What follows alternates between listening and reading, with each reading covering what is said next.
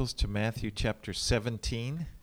では、えー、今朝はマタイの福音書17章をお開きください。And if you remember last week, chapter 16 ended with Jesus talking about the cross and the need for anyone who follows him to take up the cross.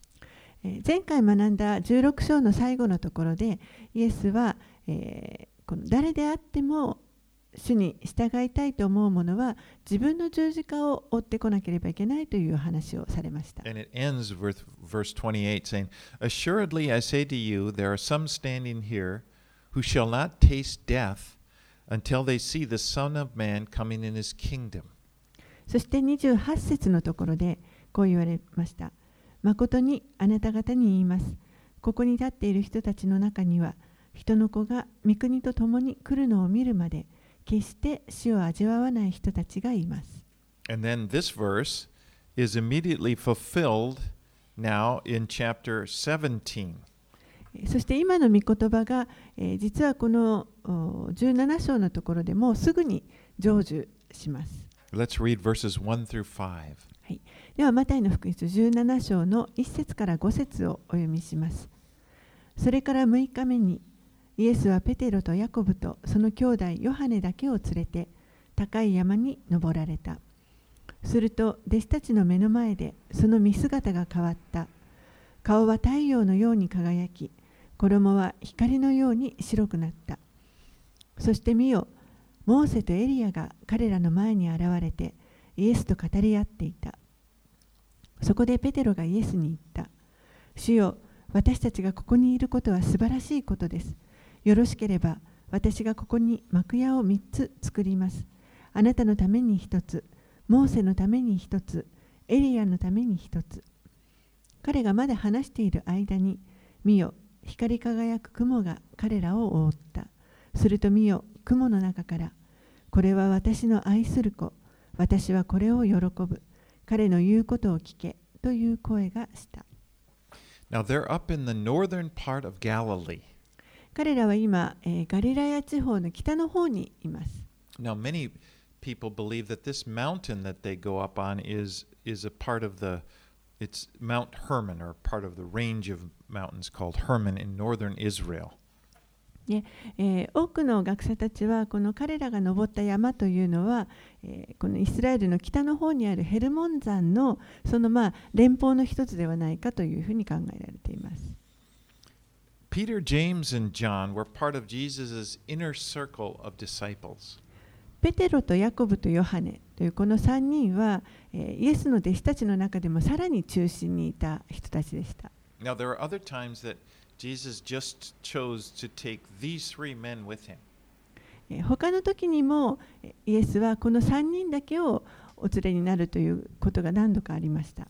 For example, the raising of Jairus' daughter, which happened in Mark, Mark chapter 5, he went in and, and uh, he, these three were there. And then when he went to pray in the Garden of Gethsemane before he was crucified, he took those three aside.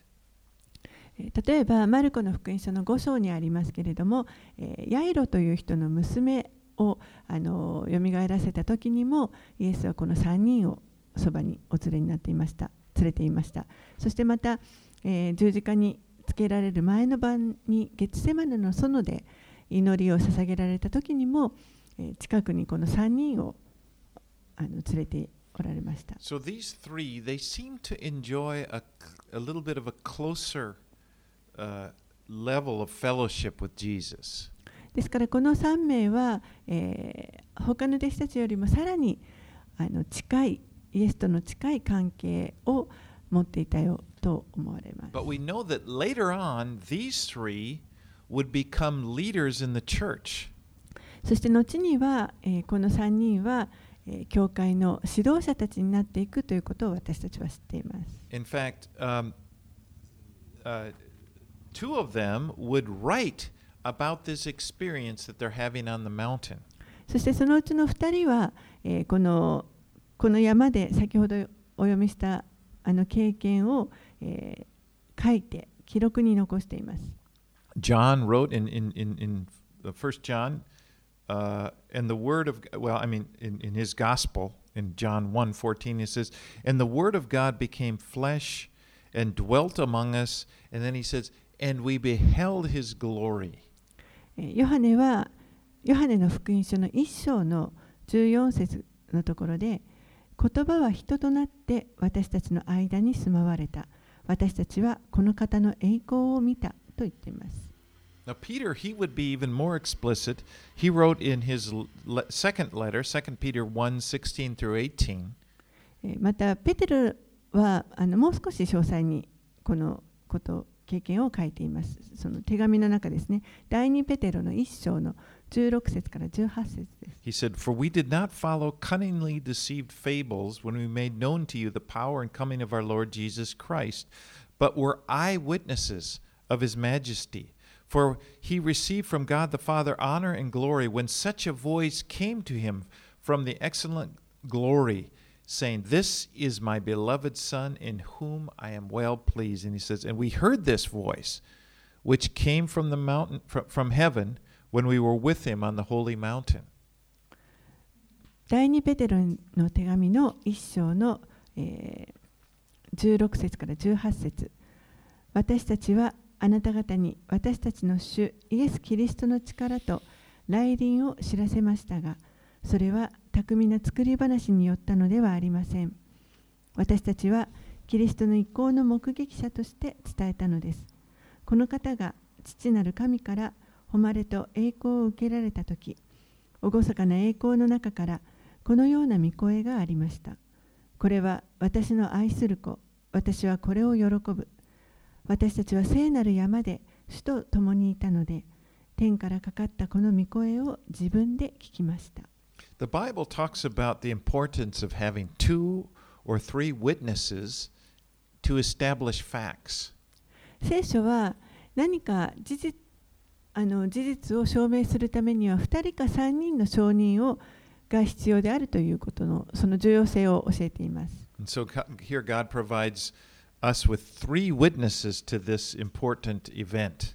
ですからここで神はこの非常に重要な出来事に対して3人の証人を与えてくださっています。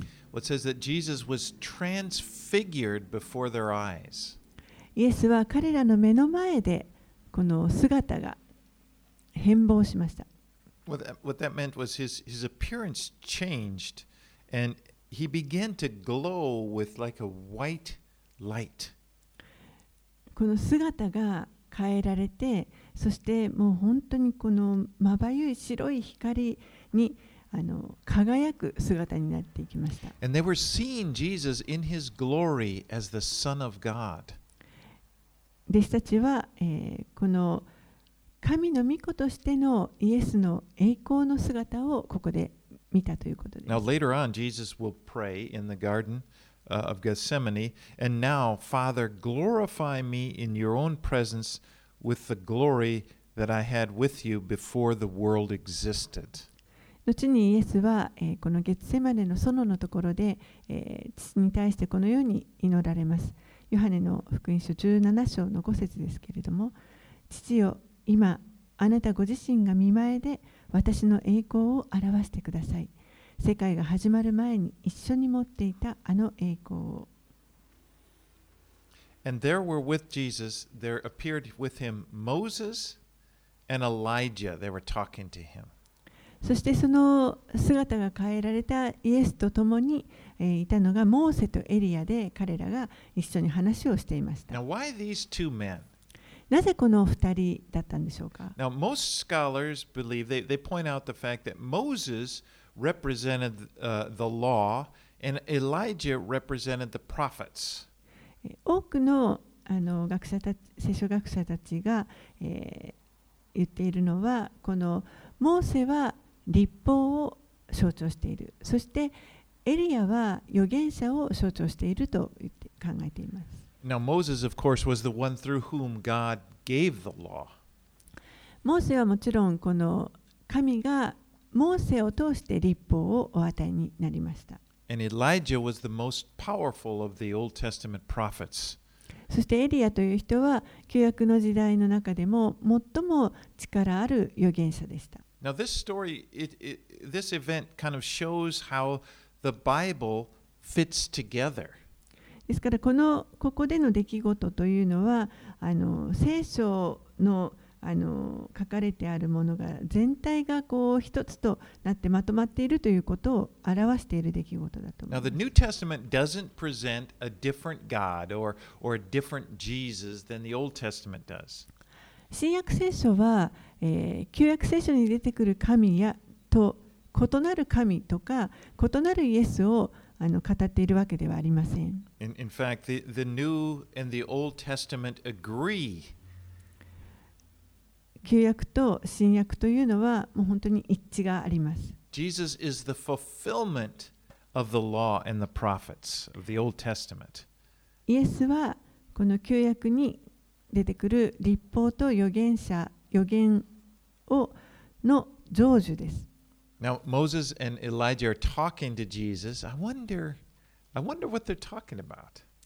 ここでモーセとエリアが、ま、イエスと一緒に話をしているわけですけれども、一体どんな話をしてたんだろうなと思います。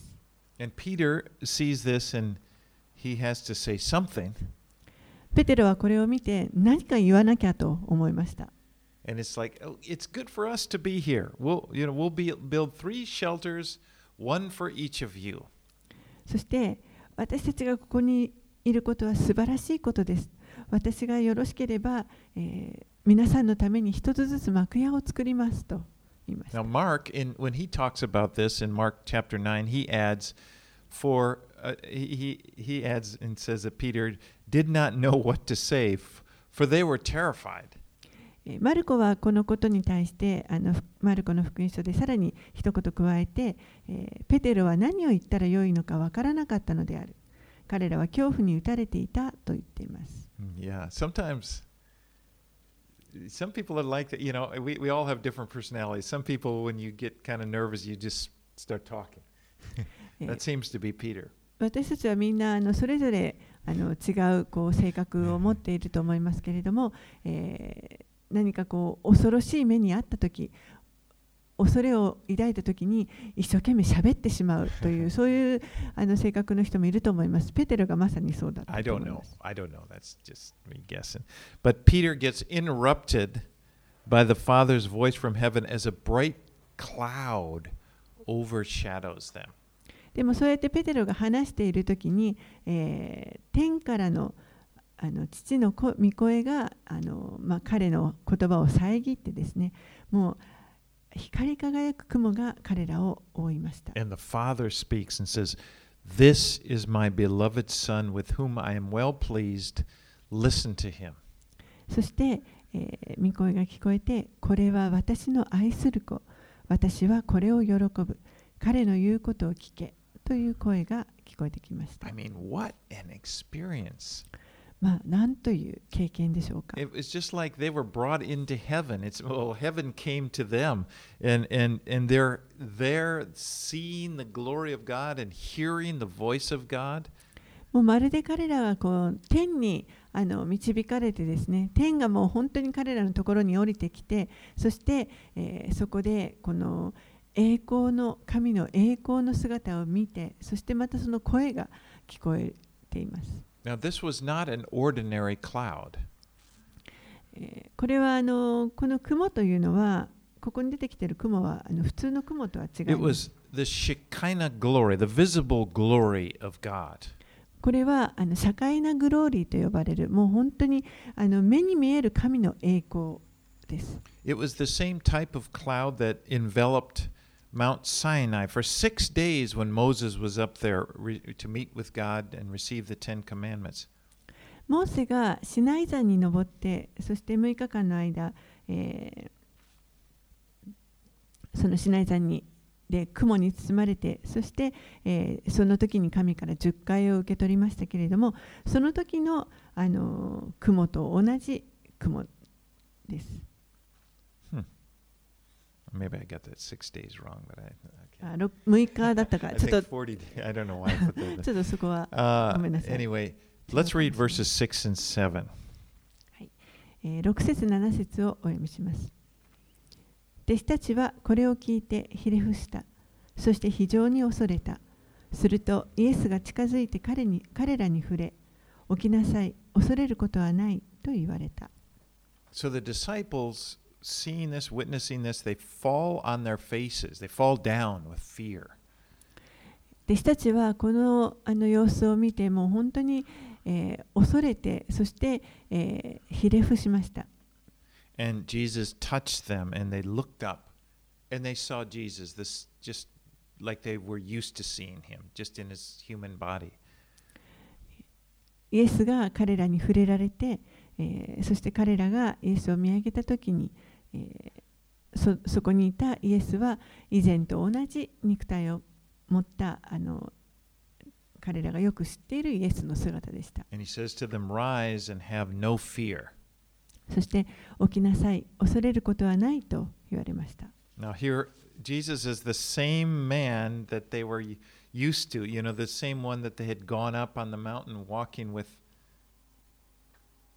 この時のイエスはもうあの一緒に山を登ってきた時のあの彼らがよく知るイエスの姿でした。But I'm sure now they must have looked at him differently. でもあのもうもはやこの3人はあの以前と同じようにはイエスを見ていないかったと私は思います。I mean, this experience, it must have had just a profound effect on them. そしてこここでのこの経験というのが彼らにとっても本当にあの深い感慨深い経験だったと思います。I mean, the, the fact is that Jesus had always been whom he was revealed on the mountain. He'd always been that person. 事実としてはイエスという方は常にあの同じ方です。この山の上でご自身を表されたあのそのと同じ、えーものをいつも持っておられる方です。But the difference is now they, they had just been seen, they were given a glimpse, a peek, a look at his glory. この弟子たち3人はそのイエスの、えー栄光のほんの一部を垣間見させていただきました。And they, they were they realized that Jesus was much more than the Jesus that they were familiar with. そして、えーこの方は本当に自分たちがよく知っているイエス以上のもうはるかに素晴らしい方なんだということが、まあ、分かったと思います You。know, they were used to Jesus. They walked with Jesus. They lived with Jesus. They ate with Jesus. They felt they, they knew him. 彼らはあのずっとイエスと共に行動して一緒に歩歩きまた一緒に食事をしあの常に行動を共にしていましたからあの自分たちはイエスのことをよく知っていると思っていました。But now they realize, wow, he's he's he's more than that. I mean, they saw him in his glory. でもここでもう彼らにとってはイエスという方は自分たちが知る以上のはるかにあの大きな方であるということこれを経験しました。Now, although none of us has physically walked with Jesus, the man, you know, that they did, えー私たちは誰もこのこの時の当時の弟子たちと同じようにこうイエスと一緒に物理的に一緒に歩むということをしたことのある人は but 誰も we いませ we ん。walked with Jesus. We can't see him. でも私たちは目には見えませんけれども、イエスと共に歩んでいます。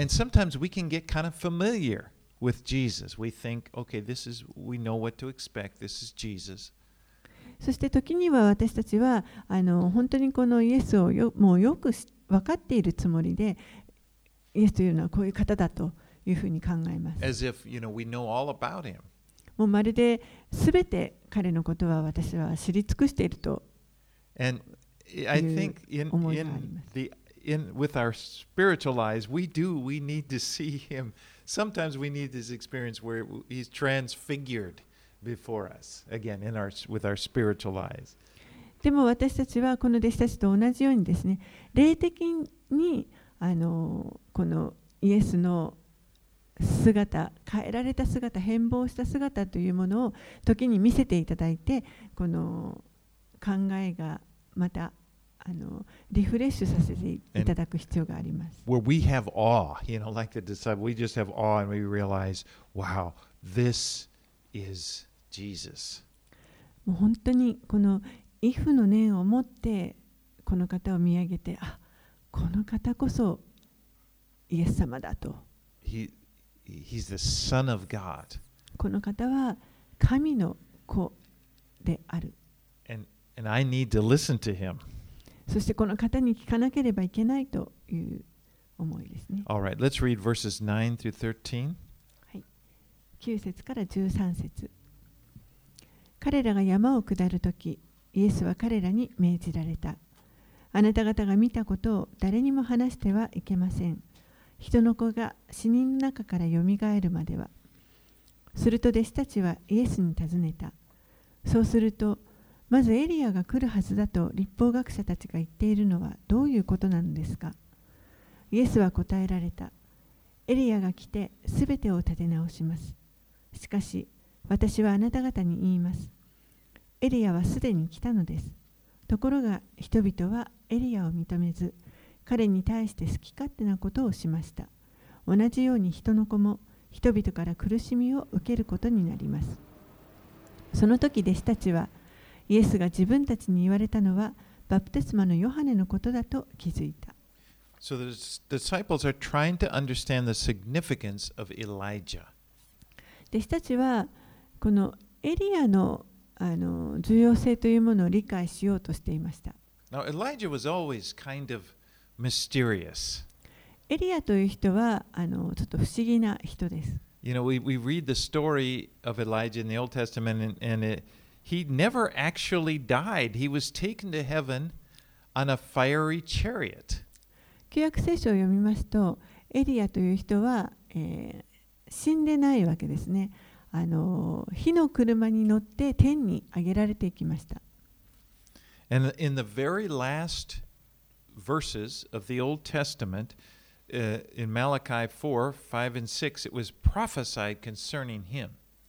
旧約聖書の一番最後の、えー書の一番最後の節のところに、えーこのエリアに関する予言というものが書かれています。マラキ書の4章5節6節です。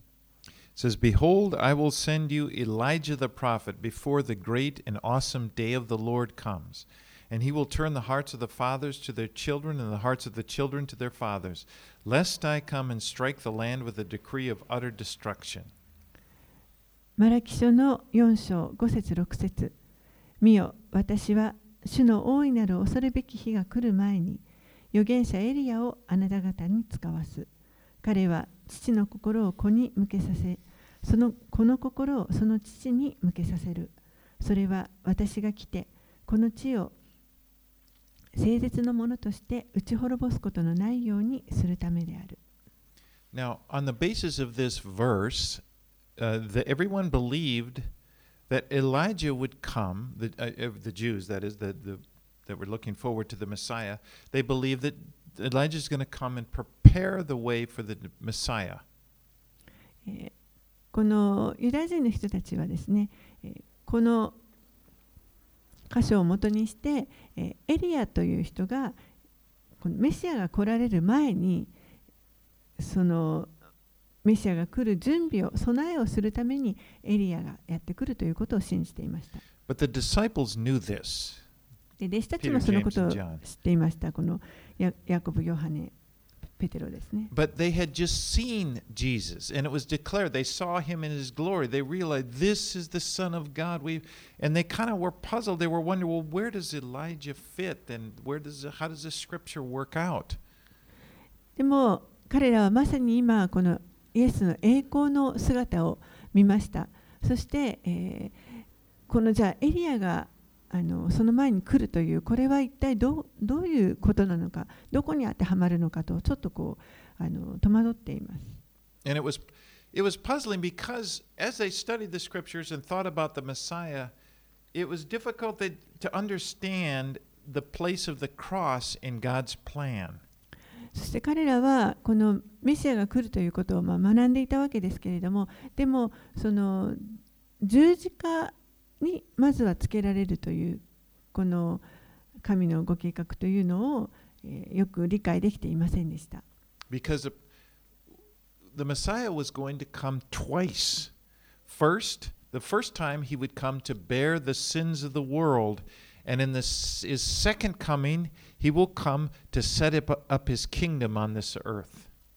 実はこのメシアは2回この地上にやってくるということです。1度目は世の罪を取り除くために、えー来られます。そして2度目は今度はご自分の御国をこの地にあの立て上げるために来られます。Uh, Jesus has said that Elijah is coming. That would be future. And then he said, and Elijah had already come.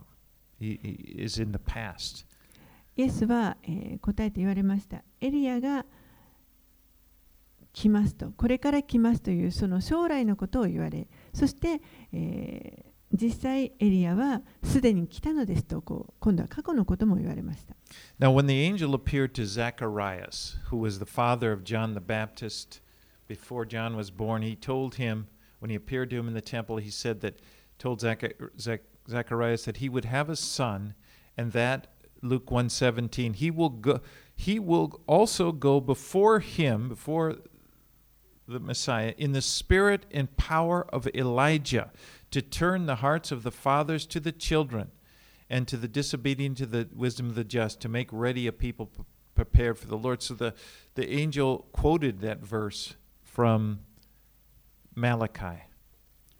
えバプテスマのヨハネのあの父であるザカリアという人のところにまだヨハネが生まれる前に見つかいが現れてそして、えーあなたに男の子が与えられると。そしてその子についてこのようなことを見つかいが言われました。ルカの福音書1章の17節。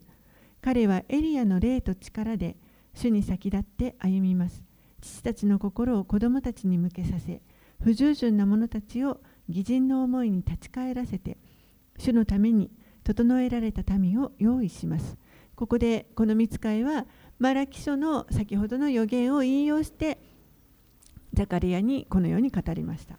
So John the Baptist came in the spirit of Elijah, meaning that he had the same ministry, the same purpose, in order to prepare the people for the coming of Messiah.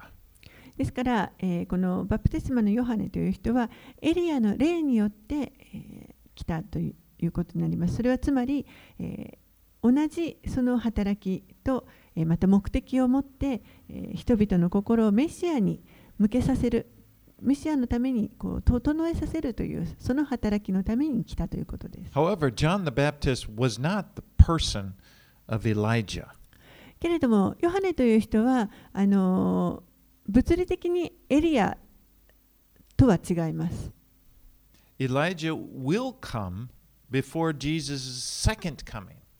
エリアはイエスが2度目に戻ってこられる前に来ます。In, in 2 Kings chapter 1, we saw how Elijah was taken up into heaven again by the, the in the fiery chariot. 第二列王記の、えーところで、えー私たちはエリアがこの火の車に乗って天に上げられるというその姿を見ることができます。Now, when you read the book of Revelation, in chapter 11, it, it talks about two witnesses that will appear during the great tribulation period just prior to the second coming of Jesus.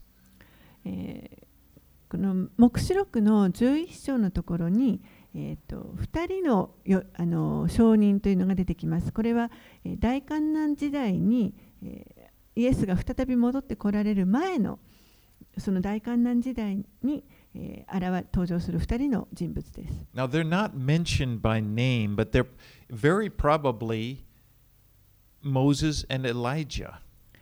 名前はその2人の名前は出てきてないんですけれどもでも、え、おそらくこれはモーセとエリアではないかというふうに考えられます。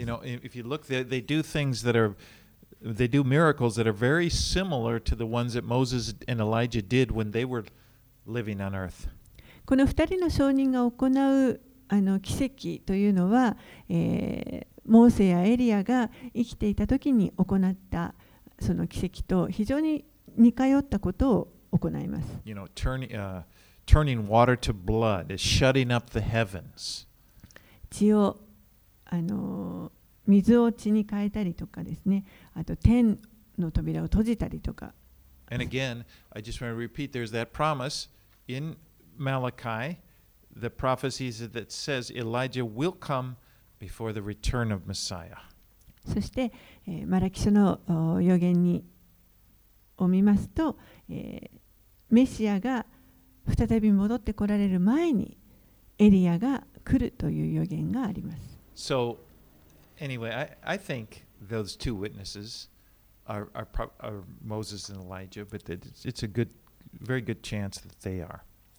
なので私自身はあのおそらくこの黙示録に出てくる2人の証人というのはモーセとエリアではないかなというふうに考えています。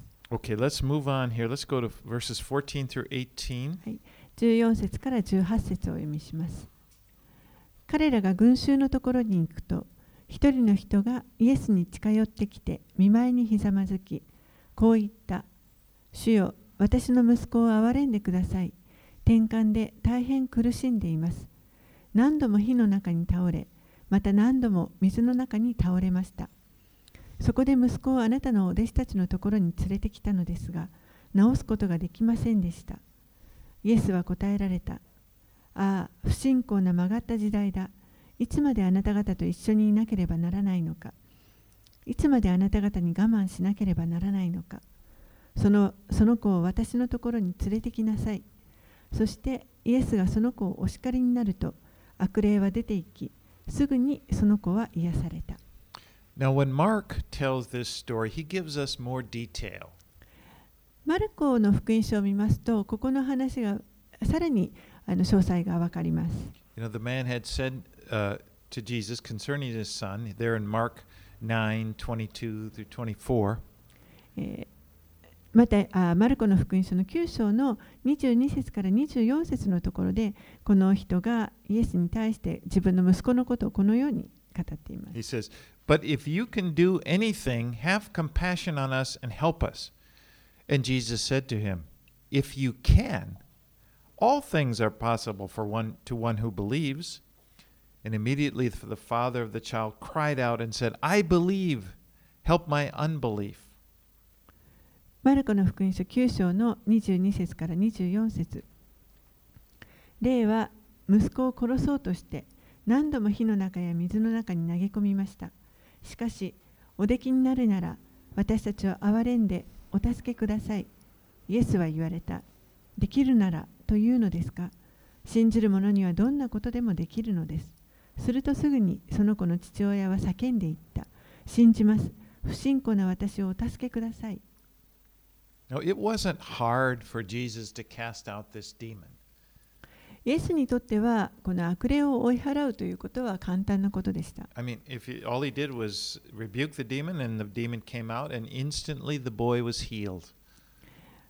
主が行われるのはもう単にこの悪霊にを叱りつける。そうするともう瞬間的にその子からその悪霊がおいあの出ていって、そして彼は癒されました。悪魔というのはイエスにこう対抗できる存在ではありません。今までもそうでしたし、これからも対抗できるようなものではありません。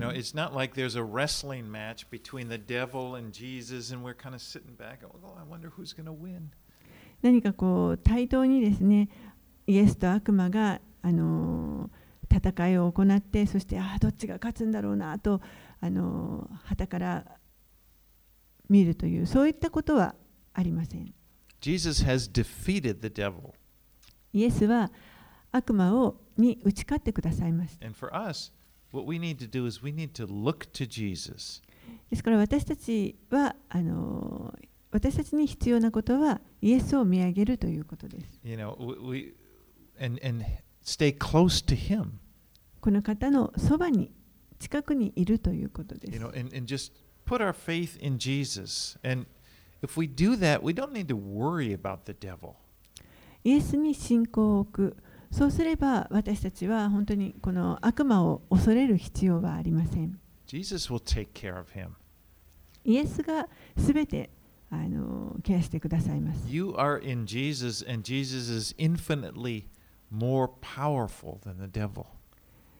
あなたはイエスの中にいます。そしてイエスの方が悪魔よりもはるかに力あるお方です。Now remember the context of this story that they what had just happened. Peter and James and John had just been on the mountain and they'd seen this just amazing they'd had this exp- amazing experience of seeing Jesus transfigured before them. このあの17章で起こった出来事をもう一度思い出してください。えーイエスはペテロ、ヤコブ、ヨハネと一緒にこの山の上にあの行かれました。そしてそこでイエスの姿が栄光の姿にこう変えられる。それをこの弟子たちはいまさに見たばかりのあの見たばかりでした。So. イエスという方がどういう方であるかということを彼らはあの目の当たりにしました。And again, it was the same Jesus. The Jesus was the same before he went up on the mountain and during and, and after he came down. It's the same Jesus. このイエスはあのその変えられる前に山に登る前のイエスとまた山から降りてきた時のイエスともう全く変わらない同じ方です。Now, oftentimes after a mountaintop experience, we will experience a difficult situation. しばしば私たちはこの山のてっぺんで経験するようなことをあの経験した後にその直後に、えー苦しみに苦しい状況に置かれてしまうということがあります Maybe you've experienced that, you know, where you've had a time where it's like God revealed something to you, you got some fresh revelation, or God has done something in your life and you're just feeling charged up. But it just seems like just after that, you, you experience this sort of attack by the devil.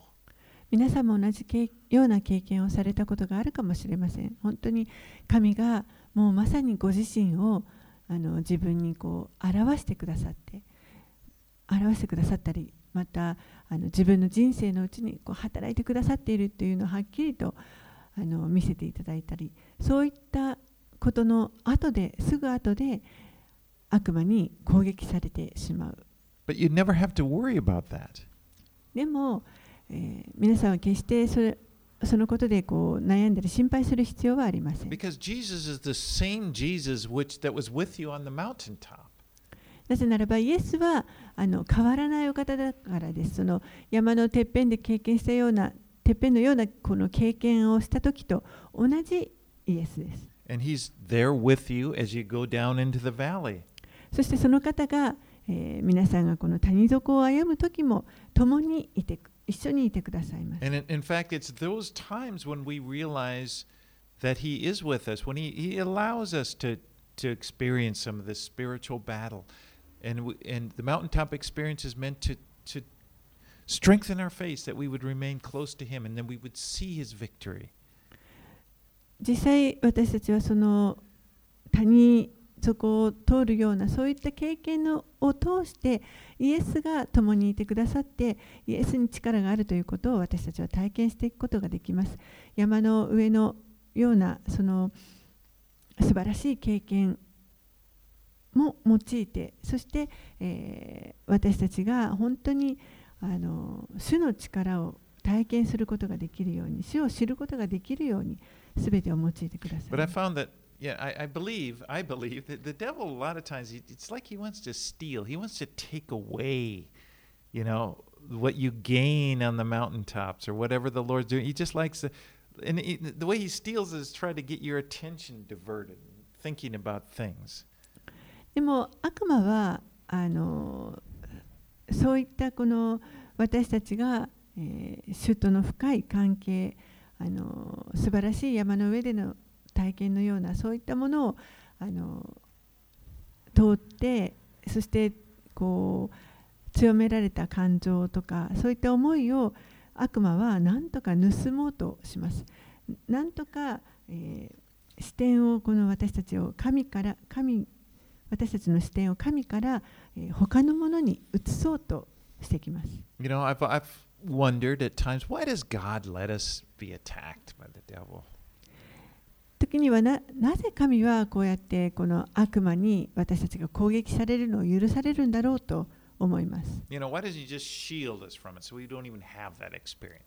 何かもう盾をあの置いてくださればあのそういった経験を私たちはしなくて済むのに。Just let life go smoothly. No、problems. そしたらもう人生は本当にスムーズに。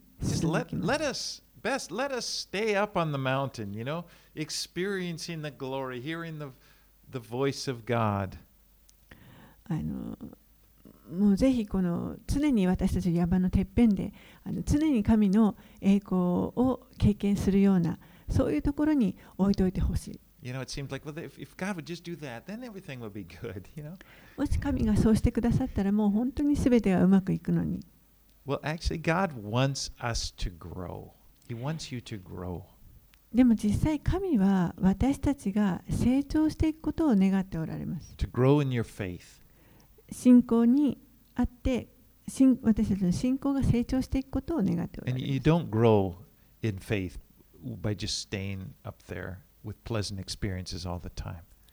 でもそれは私たちが常にこの喜ばしい経験の中にだけいたら、あの、その信仰が成長していくということはできません。You, you actually, むしろこの苦しむ時もがいている時にこそ私たちの信仰というのは成長していきます。You realize, you, you you the, the, the そしてあなたのうちにおられるイエスという方は、えー、この悪魔よりもはるかに力強い偉大なるお方であるということに気づきます。And Jesus is able to sustain you. そしてイエスはあなたを支えることがおできになります。You come through the experience and realize, wow, I yeah, in the end I'm I'm okay. I got God got me through it. Praise God. 最後にはああ神様があの一緒にいて助けてくださったこれを通り抜けることができた神を褒めたたえますというところに導かれます And when you when you have that experience, you, you it's like you you lose the fear for the future. So well, God is always going to be with me. You know, it's that's when your faith grows. そういう経験をするとですね将来のことを心配してこの先どうなるかというそういう恐れが取り除かれますそしてその時にこそこの私たちの信仰というものが成長していきます。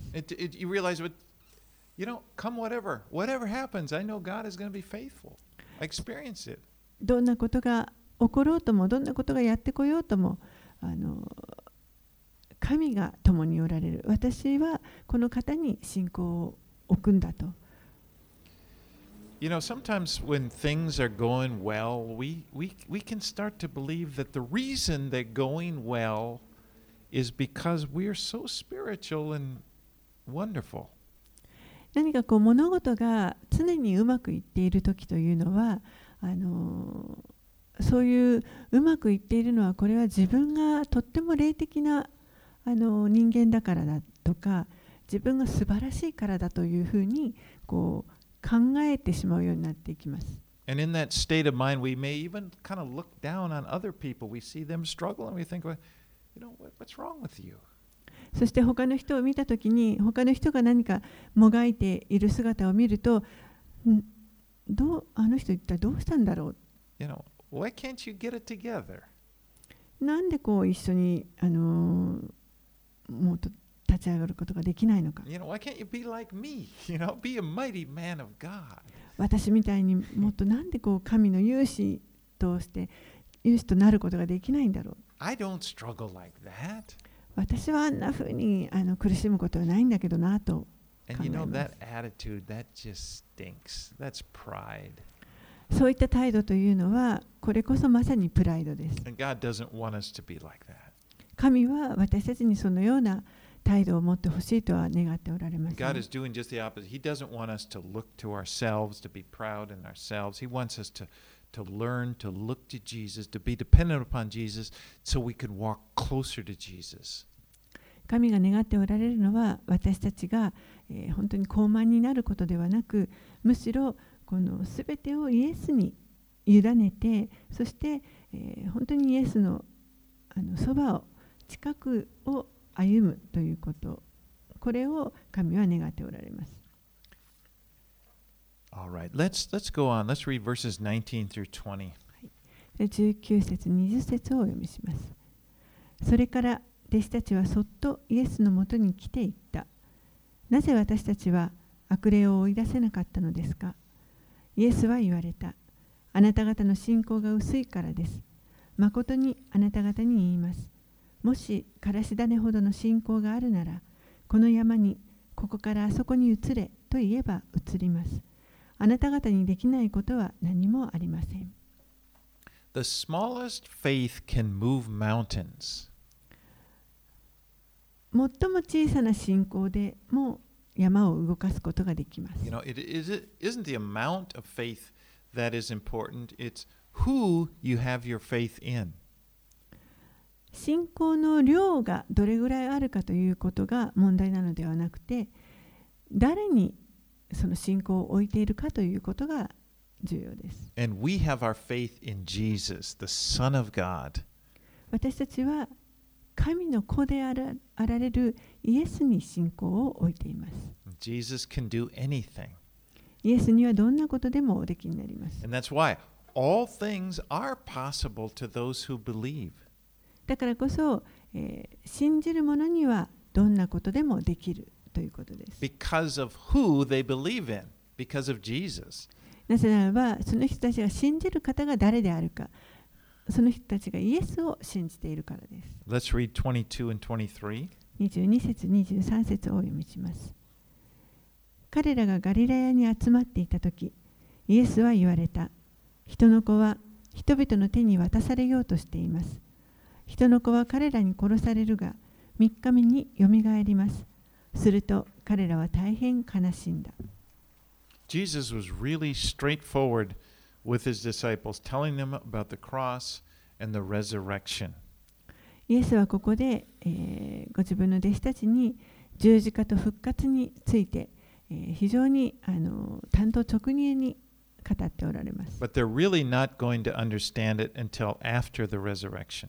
でも彼らは、えー実際イエスが復活されるまでは本当にはあのこれを理解することはできませんでした。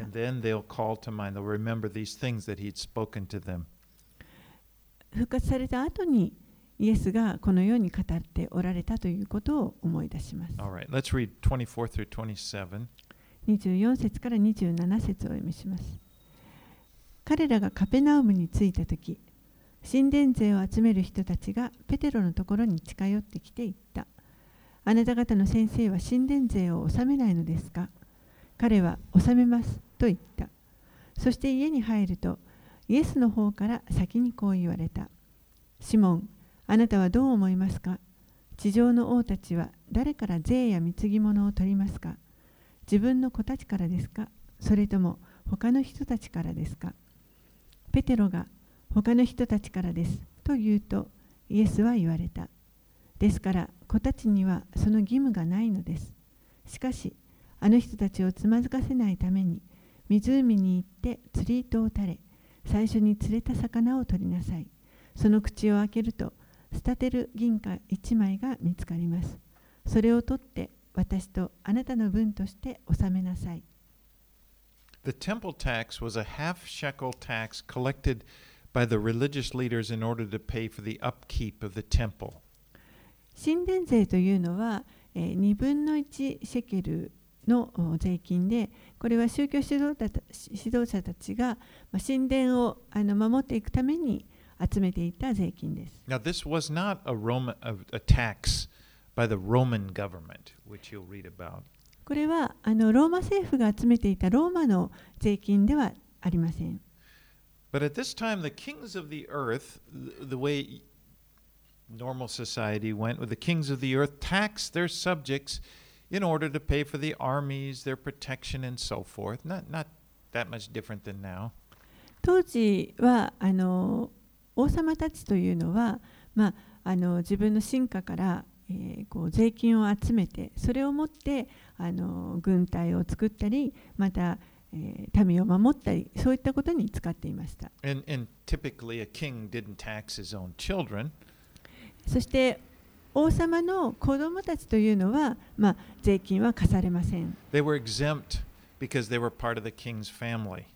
彼らはこの王家の一族ですからあの税金が免除されます。So Jesus is using that form, that reasoning with them. In, in, in Jesus is the Son of God. えーイエスはですね、神の御子です。You know, often when he went to the temple, he referred to the temple as being my father's house. そしてよく神殿のことを私の父の家というふうに呼ばれました。So really, the temple was his house. ですからこの神殿というのは実際イエスの家でも But- 家ということになりま But す。nevertheless, Jesus provided the money needed for the tax. いずれにしてもイエスは、ー、この神殿税というもののためにそれを備えられました。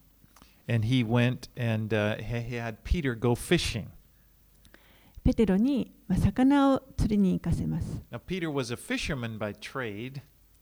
ペテロの本業は、まあ、漁師でした。And it's interesting, Jesus. 興味深いのはここでイエスはわざわざこの釣り魚を取るということを用いてあの彼らに必要なものを満たそうとされまし You た know, he could have had, you know, Peter dig, dig, dig for a hole over there and you'll find a coin. Or, そこで、あのー穴を掘掘りなさいとそこにコインを見つけられますということもできたかもしれません but he used something that Peter could relate to and probably, yeah, probably enjoyed doing it. でも、えーペテロがよく慣れ親しんだ方法そして、えーおそらくこれあの楽しかったんじゃないかなと思いますけれども楽しむことができるようなそういった方法を用いられました But anyway, he brought, it was ordinary for Peter fishing, but Jesus brought about this miracle in the midst of something ordinary. でもこの普通の人であるペテロが普通のことをやったその時に、えー主はそこにあの大きな奇跡を起こされました And this is often the way I believe that the Lord works in our lives. これは主が私たちの人生にも働かれる時によく起こることだと思います He just he reveals himself to us in everyday experiences that he uses then to reveal himself to us. イエスは、えー私たちに対してご自身を表してくださるときに日々この日々の普通の私たちが経験しているようなことを用いてご自身を表してくださいま And す。when it happens, we're thrilled because we see the Lord is at work in our, you know, our everyday lives. そして私たちはそれに気づいたときに本当にワクワクします。主が私たちの日々の生活の中で働いてくださっているということを見るからです。Now, with Peter, Jesus could have just given him a, some money, given him a coin. Here, take this and go pay our. ここでイエスはあのペテロにあのもうその税金の分のお金をコインをそのまま渡すこともできまし And he た。could have taught him as he was handing him the coin, you know, and he could have done it that way. その効果を渡しながら、まあ、そこで教えるということもできたと思います。But it, he he does it. God God doesn't waste anything. He uses all of our experiences to teach us and train us. でも神はあの決して何一つ無駄にされることはありません。私たちのさまざまな日々の経験というものを用いていろいろなことを教えてくださ。そして私たちの日々の生活の中に主が関わってくださっているんだということを教えたいと思っておられる。主は皆さんの人生に常に関わってくださっています。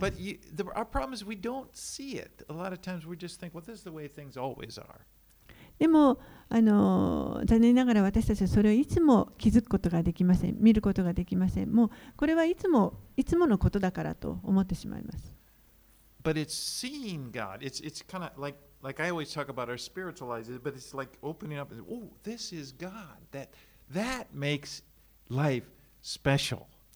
でもこの霊的な目が開かれて見えたときに、あっこれは神が働いておられるんだということが分かるとそのことが本当に特別なものになります。And, and I find that it's, it's often, it's not the thing, it's not how big the thing is, it's the fact that we see God's hand at work.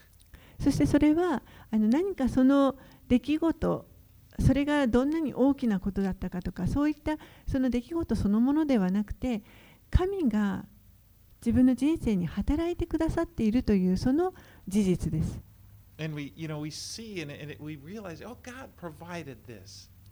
ああ、神様がこれを備えてくださったんだという、そのことに気づけたときに、えー、本当にそれが特別なものになります。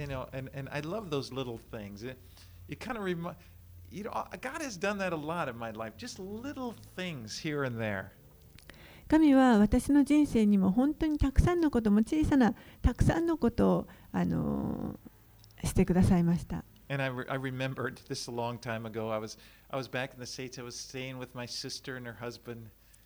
のもうかなり前のことなんですけれども、アメリカにいて、えー、私の,あの姉夫婦のところに一緒にいた時のことです。Anyway, I, I was at Walmart, this big, like, say you in, in America, and then it was this, I think summertime, and then in this uh, what do you call that? Where they have extra things, bargain bin, or, or I saw this sale rack, and there was a coat, a winter coat for one dollar. で100あの円まあ、その時にですねこのウォールマートという、まあ、日本でいうなんか声優みたいなそういう大きなあのスーパーみたいなところがあるんですけれどもそこに行った時に、えー一箇所あのこうセールがやってるコーナーがあったんですけれども夏だったんですねその時はでもそのコーナーのところに冬用のコートが1ドルで売っていました you know? そしてそれをあの試着してみたらもうまさにぴったりだったんです So I came back and I was just going on. Oh, look at this coat I got for one dollar. The Lord provided. ですからもうそれを買ってですねあのみんなにこうこれ1ドルのコートなんだよ主が備えてくださいましたとみ見せました I don't. My brother-in-law wasn't a bel- really a believer at that time. He kind of he used to be kind of skeptical of that, and, but he looked, and 義 he 理 would, 義理の兄はなんかあんまり信じてくれなくてですね疑いの目でそれを見てましたけ and ど he would always say to me, "Yeah, yeah. Well, God provides for you." And でああそうだね神様が備えてくださったんだねと he's a believer today. Yeah.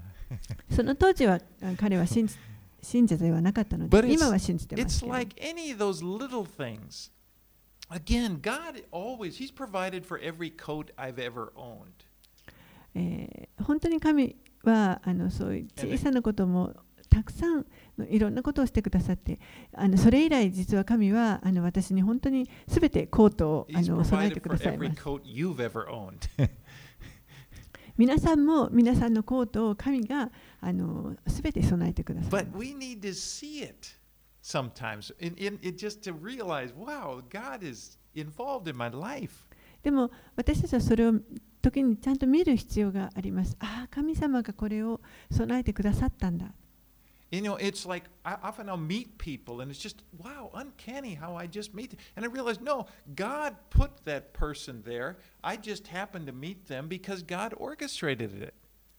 例えば誰か人とあの街中で偶然会ったりした時にもああ偶然だということではなくて神がそこに働いてくださって神がその人を連れてきてくださってあの出会うことができるようにあのしてくださっていたということです like.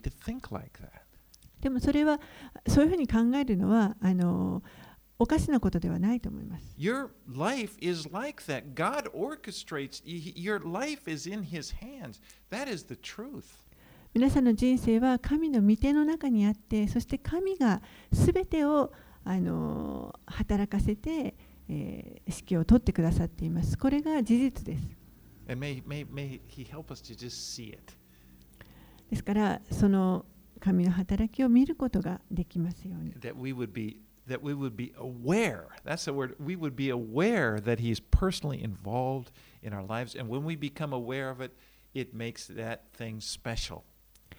私たちの人生に神が本当に個人的に関わってくださっているんだということに私たちが気づくことができますようにそうそれに気づくことができた時に本当にあのそのことがとても自分にとっての特別なことになります。And as we, we become aware of that, we have to realize that the truth is that all of these things, every, you know, open my eyes, let me see around everything he's involved in. And so life is special. 本当にこの目が開かれてあの見るときにもう周りのすべてのものがそのように神がそこに関わってくださっているということが分かります。それが分かるときに本当に人生というものがもう本当に特別なものであるということが分かります。And that's why life of faith that God has called us to, this is the sweet, this is a sweet thing. This is the, this is what makes life good. 信仰によって生きるということこれがこのあの信仰の人生というのものが本当に素晴らしいものであるということが分かります。Let's pray. お祈りします。Lord, we do thank you for your goodness to us. 主よあなたが本当に私たちによくしてくださることをありがとうございます。each and every day, 毎日あなたはよくしてくださいます。私たちが山の頂上を歩くような経験をするときも、また谷底を歩くような経験をするときも、あなたはいつも私たちと共にいてくださいます。そして私たちの人生にいつも働いてくださっています。あなたを信頼します。And we again we say with the psalmist, with, with David, surely goodness and mercy will follow me all the days of my life, and I will dwell in the house of the Lord forever. 詩篇の中でダビデが言ったように、誠にあなたの恵みと慈しみが私を追ってきますと、私はこの地上で生きる限りあなたの家に住まいましょうということができます。 It's in Jesus' name we pray. イエス様の名前によってお祈りします。アーメン